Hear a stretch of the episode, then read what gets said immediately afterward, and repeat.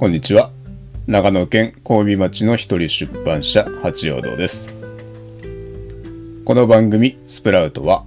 信州長野県の東東進という地域でサステナブルな活動をしている人たちにインタビューする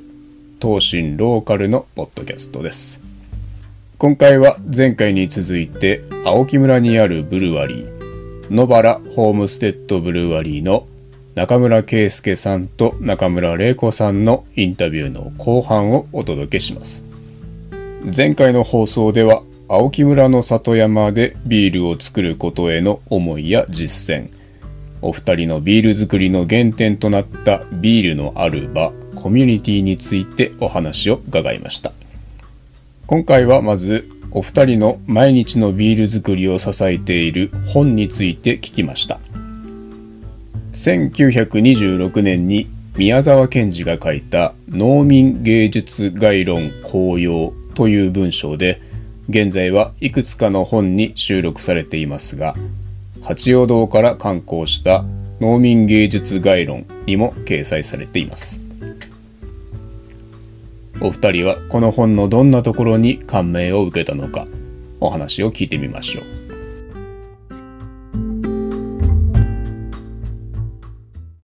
これさっきちょっとね教えていただきましたけど、はい。どんな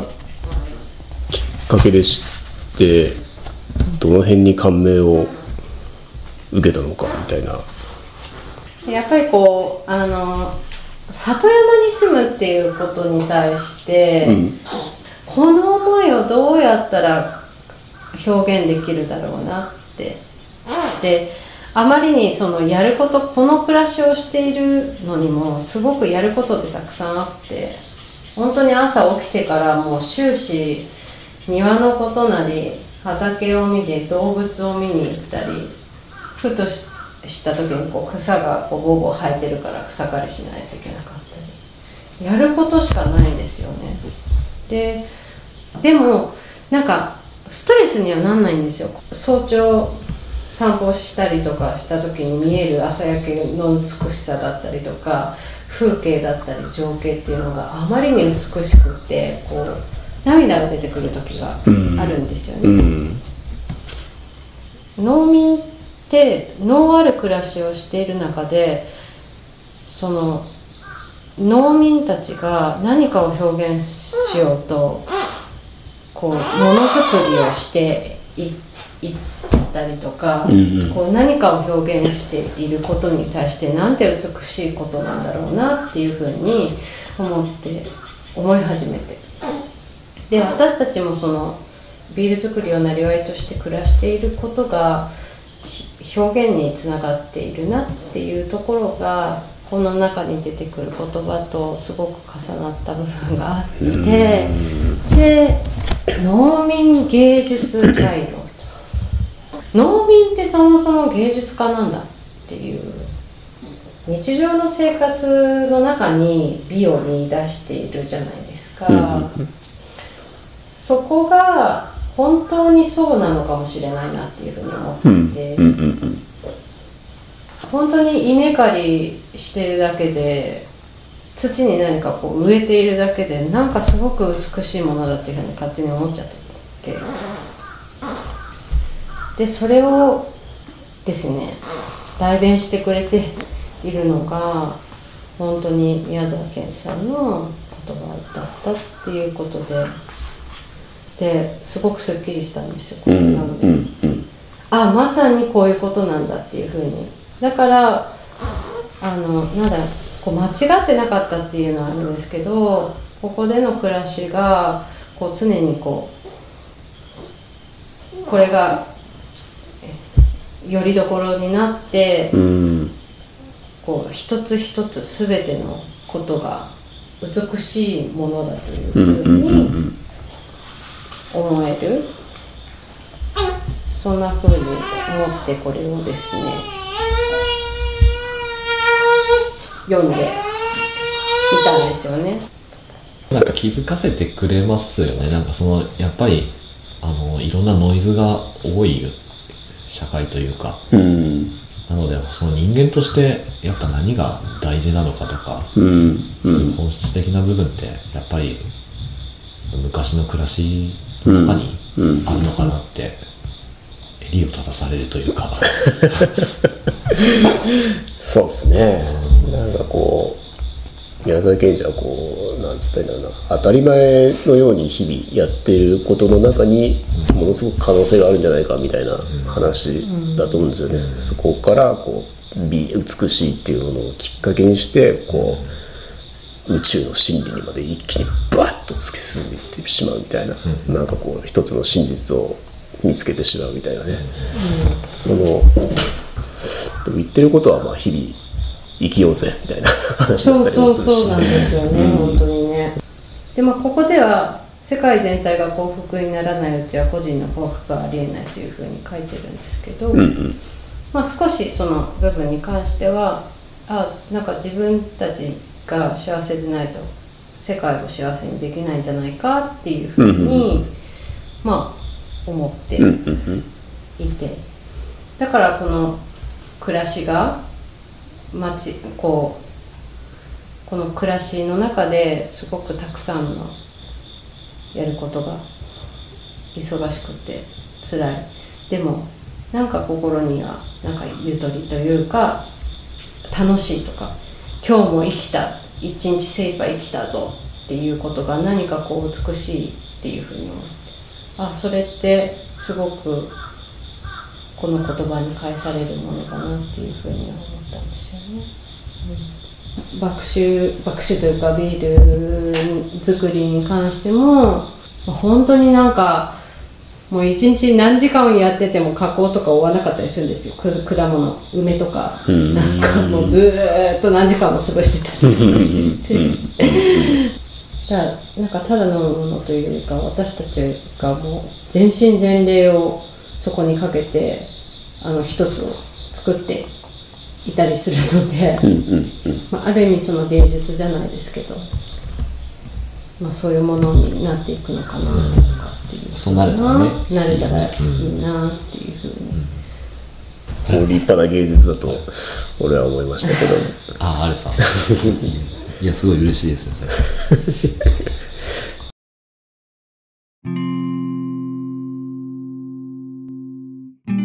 お二人のビール作りを支えている宮沢賢治の農民芸術概論紅葉について聞いてもらいました。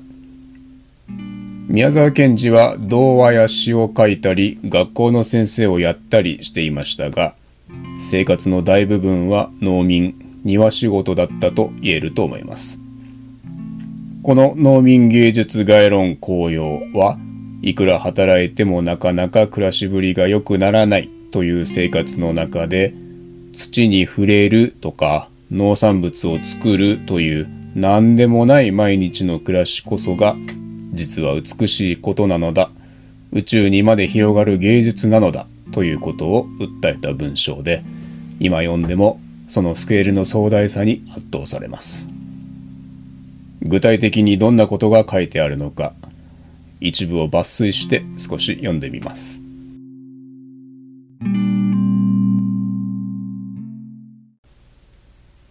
序論。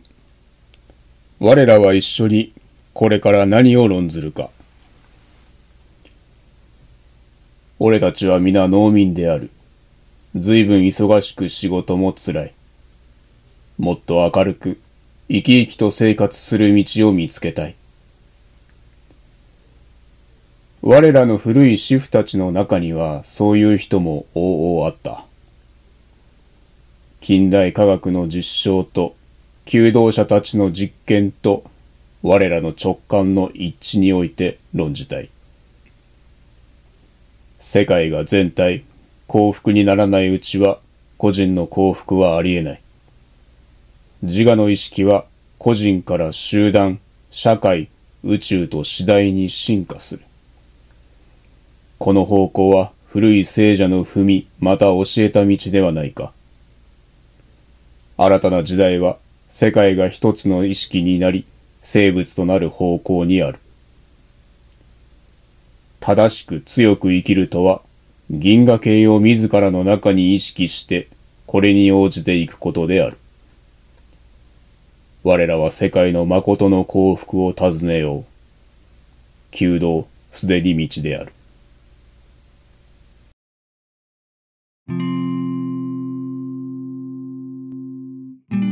聞いてもらったのは、野原ホームステッドブルーワリーの里山でのビール作りを支えている宮沢賢治の農民芸術概論紅葉の一節でした。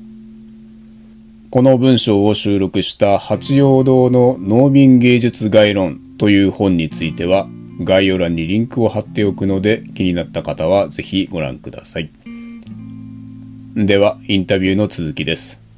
野原ホームステッドブルワリーのお二人はビール作りの他に前回紹介したパーマカルチャーについての映画の上映会やノバーというバーも開催しています。これらを通して青木村という地域の課題に対してどう取り組んでいるのか、そして長い目で見てどんな社会を実現したいのか伺いました。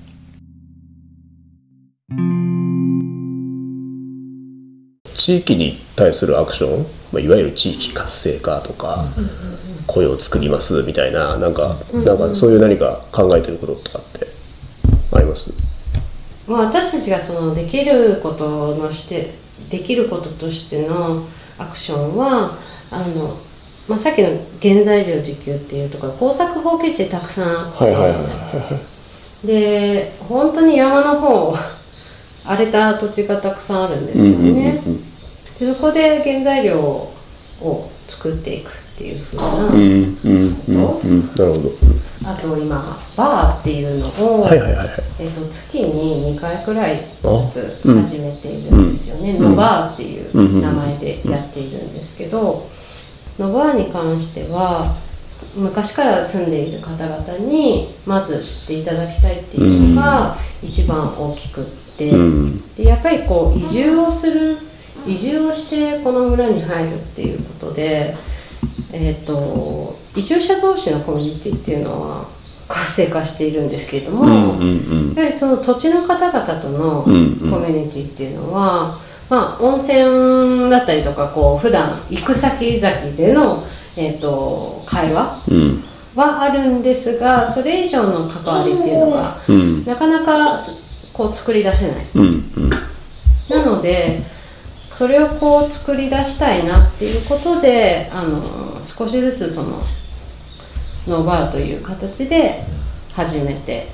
いるんですよね。うんうんでゆくゆくそれがこれこれに困ってるんだよって、ここれがね問題なんだよね。うん。じゃあこうしていこうよみたいなそういった議論になればいいなっていうふうに思っていてやっぱりこうバーになるとこう本音を話したりとかこう普段思って、ね思っていることをこう吐き出す場所にもなる。うんうんでそれで集まる人たちが集まった人同士で何かこうアクションが起こったらいいなっていうふうに思っていて。なんかねビールをベースとした場作りっていう感じだよね。だから、どんどんどんどん。でも純粋にやってて楽しくて、うんまあ、その人との出会いっていうのもすごくそん。こであって、うんその後にやっぱつながる動きっていうのが、うんあのすごく感じているので。やっぱりこうつながっていくんですよね。うんうん。人が。うんうんうんうん。その場所で。うんうん。それがすごく嬉しいなっていう喜びにつながって、うんうんでそれをやっぱり喜びにつながる時にあの乾杯したくなっちゃうので私たちは。ああよかったね乾杯だねっていうことで、もともとデザインの仕事をやっててその何ですかねそのビールって自分の中でそのデザインの一つというかその味わえるプロダクトというか、うん。という結構立ち位置なんですけど、まあ、それが目の前でやっぱ反応してくれてるっていうのがすごくあのやりがいにもうんうんうんなってて料理とかのねペアリングとかもいろいろうん。今後も知っていきたいしね。でやっぱりこう食もそうだし、食に関しても畑だったりとかこう作物を作ることにすごく盛んな場所だと思うのでそこに直結している人たちがどうビールをペアリングするのかだったりとか、でもっともっとこのビールがこの土地にね根付くことによってそこの土地の味というか、まあ、それをちょっとワインではテロワールになると思うんですけど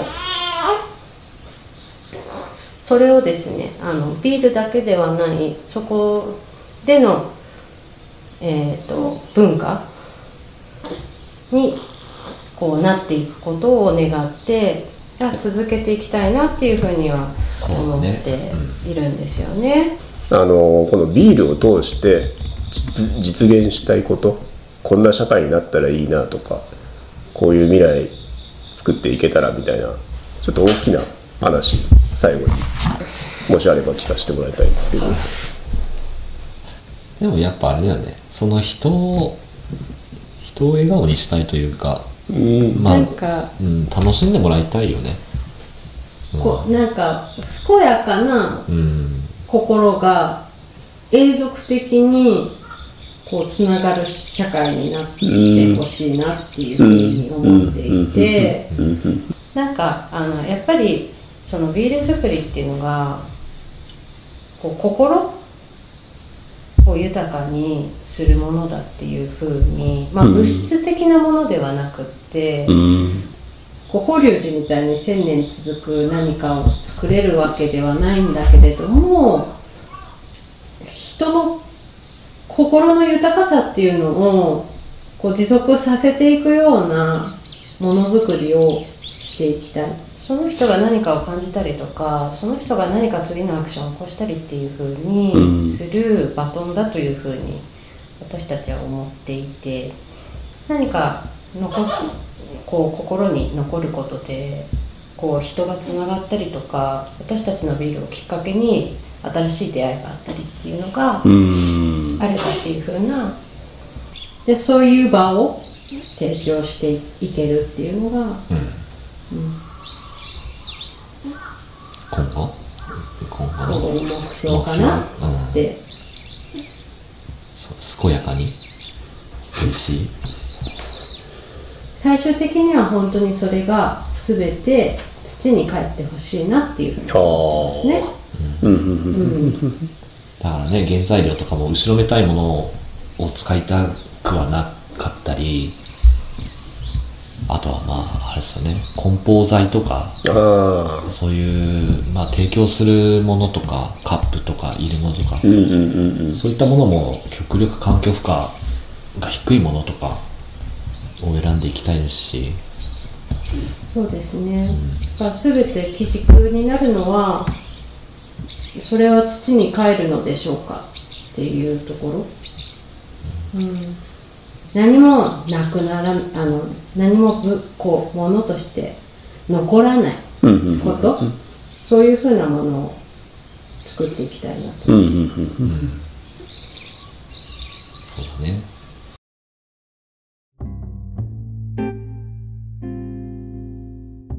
野原ホームステッドブルワリー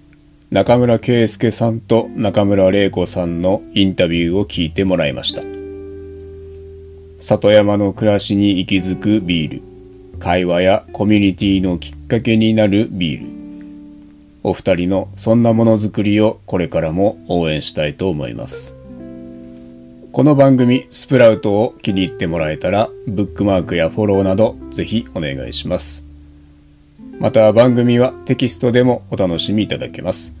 お二人の活動のベースとなったもう一つの本のことをはじめ、